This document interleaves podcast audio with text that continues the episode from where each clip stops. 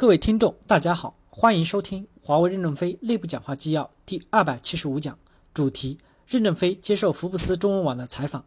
接上文，杨宁说：“您觉得未来华为的这种文化是不会变化的吗？”任正非说：“长期艰苦奋斗的文化是不会变化，这不是中国特色，这是人类的特色。第一，你要成功就要奋斗；第二，你要想吃饭就得要做工，没人为你做牛做马。”凭什么你享乐的时候让我们挣钱养活你啊？杨宁说：“华为取得这么大的成功，尤其在欧洲，如何蚕食了您的竞争对手，包括诺基亚、爱立信等大公司的市场份额？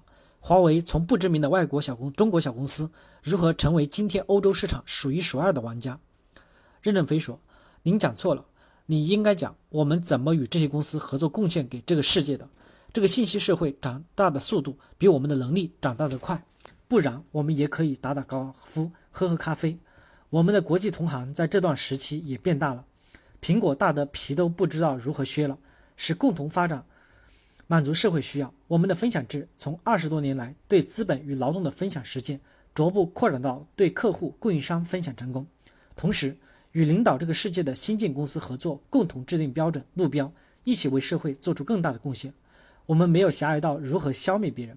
不断烧钱的目的是烧到对手烧不动了就垄断了。我们不谋求市场的垄断，我们并没有蚕食他们，也从来不想蚕食他们，而是千方百计的希望他们强大，他们强大。像诺基亚和阿朗的合并，我们都非常的高兴。诺基亚的奋斗精神，我认为比别的公司要强，所以诺基亚能重新回到世界舞台上。我们加强和他们的合作，共同为这个社会提供服务。杨宁说。我这几年一直在美国做中国企业国际化的研究，我走访过很多中国企业在美国的基地，也采访过好几位中国大公司的领头人。很多中国的大企业在美国搞精变收购，买一栋楼，用美国的拿来主义精变自己的市场。而华为是通过自己一步一步的走出来的，踏踏实实的走到让国际企业都害怕的规模，所以大家特别崇拜华为这样的企业。我想问问您，认为华为国际化的成功秘诀是什么？任正非回答说。有些企业他们的经营模式是规模和服务，因此市场需求前景是受限制的，发展是有极限的。而且同质化的竞争，别人也可以挤进来分瓢羹，缩小你的空间。我们这个行业是高成长的行业，拼实力的行业。如果今天你拿不出来新进的东西，没有前瞻性的策略，明天你就垮了。像我们这样的企业垮了多少？中央电视台播了一部神秘的刚果河的纪录片，在波涛汹涌的河面上。渔民历经九死一生去捕鱼，我们也相当于这些在非洲河上的孤胆英雄，坚持二十年才到起跑线。但起跑线上的突破，就是人类社会认知的突破，这有很这有多难？所以说要厚积才能薄发。我们是非上市公司，高层都是着眼未来五到十年的战略构建，不会只考虑现阶段，所以我们就走得比别人快，比他们前瞻。突破是要有战略定力和耐心的。十年、二十年没有突破，甚至一生也没有突破，一生都是世界备胎。我们现在不是靠赌哪一种技术、哪一种方向，赌博一种路线是小公司才会干的，因为他们的投资不大，大公司有足够的资金，在主航道里用多路径、多梯次的前进，使用投资密集型来缩短探索方向的时间。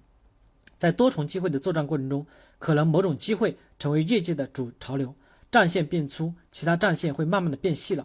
但也不必关闭别的机会，把有经验的干部调到主线作战，把一批新干部调到支线作战去，继续进攻。前进的人来源于来自于多元化的视角，并不是只有一条路线思想，他带来的是有失败经验的思想在前进，我们就一定会爬到顶端。美国军队要打胜仗，不计量弹药，大家以为它是浪费，其实是靠投资密集度来攻占。此外，我们有广泛吸纳人才的机制。而且十五万人力出一孔，力出一孔，我们除了胜利，已经无路可走了。杨宁说，华为的全球化在欧洲、非洲比较成功。未来五年、十年的全球化计划是什么？任正非回答说，未来物联网、智能制造、大数据等将对管道基础设施带来海量的需求。我们的责任就是提供连接，具体就是连接的设备。这个世界的市场非常巨大，我们还做不到在所有国家都成功。我们只有努力把我们能做的国家做好。这就不简单了。感谢大家的收听，敬请期待下一讲内容。